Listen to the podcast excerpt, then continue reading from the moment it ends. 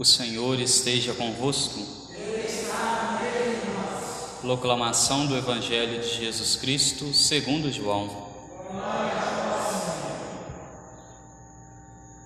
Naquele tempo, disse Jesus aos judeus: Em verdade, em verdade eu vos digo: se alguém guardar a minha palavra, jamais verá a morte. Disseram então os judeus: Agora sabemos que tens um demônio. Abraão morreu e os profetas também, e tu dizes: Se alguém guardar a minha palavra, jamais verá a morte? Acaso és maior do que nosso pai Abraão, que morreu, como também os profetas? Que pretendes tu ser?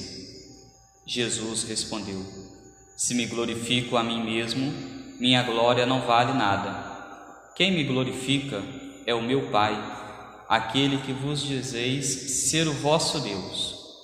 No entanto, não o conheceis, mas eu o conheço, e se dissesse que não o conheço, seria um mentiroso como vós. Mas eu o conheço e guardo a sua palavra. Vosso pai Abraão exultou por ver o meu dia, ele o viu e alegrou-se. Os judeus Disseram-lhe então: Nem sequer cinquenta anos tens e vistes Abraão? Jesus respondeu: Em verdade, em verdade vos digo, antes que Abraão existisse, eu sou. Então eles pegaram em pedras para apedrejar Jesus. Mas ele escondeu-se e saiu do templo. Palavra da salvação. Ave Maria cheia de graça, o Senhor é convosco. Bendita sois vós entre as mulheres, e bendito é o fruto do vosso ventre, Jesus. Santa Maria, Mãe de Deus, rogai por nós, pecadores, agora e na hora de nossa morte. Caríssimos irmãos, o salmo de hoje tem como resposta: O Senhor se lembra sempre da aliança. Foram várias as alianças que Deus fez com o povo até chegar à coroação das alianças, nós poderíamos dizer a aliança por excelência, que é quando Jesus vem a este mundo. Na primeira leitura, nos é falada de uma aliança feita na época de Abraão, mas nós poderíamos pensar aqui em cinco grandes alianças do Antigo Testamento. A aliança que Deus faz no momento da criação, aliança que Deus faz com Adão, aliança que Deus faz com Noé, aliança que Deus faz com Abraão, depois com Moisés e por fim com Davi. E da descendência de Davi, depois vem o próprio Jesus. Essas cinco grandes alianças que nós poderíamos pensar aqui, meditar nas cinco chagas de nosso Senhor Jesus Cristo. Todas elas tiveram a sua história, tiveram o porquê, e também quando nós olhamos para as cinco chagas de Cristo, nós vemos o porquê dessas cinco chagas. As cinco chagas de Cristo foram para nos trazer a salvação, foi para nos dar a libertação do pecado. E agora, Jesus, no Evangelho de hoje, um embate com os judeus, aqui Jesus estava no templo. Ali naquele momento, Jesus tem um embate com eles e eles primeiro pegam em pedras para apedrejar Jesus, depois que Jesus diz as palavras: Eu sou. É importante a gente se recordar aqui que no Antigo Testamento eles não nomeavam a Deus, não davam um nome a Deus. O nome de Deus era um nome impronunciável, ninguém pronunciava o nome de Deus. Quando queriam se referir a Deus, diziam o Eu sou.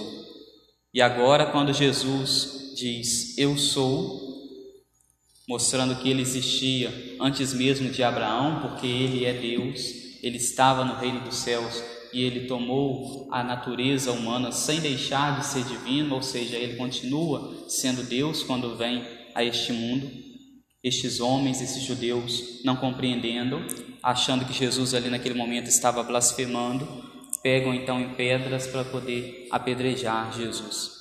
porque a lei da época dizia que aqueles que cometessem blasfêmias, aqueles que cometessem idolatrias, aqueles que cometessem vários tipos de pecados, pecados que no Antigo Testamento bradavam o céu por justiça, essas pessoas então deveriam ser apedrejadas.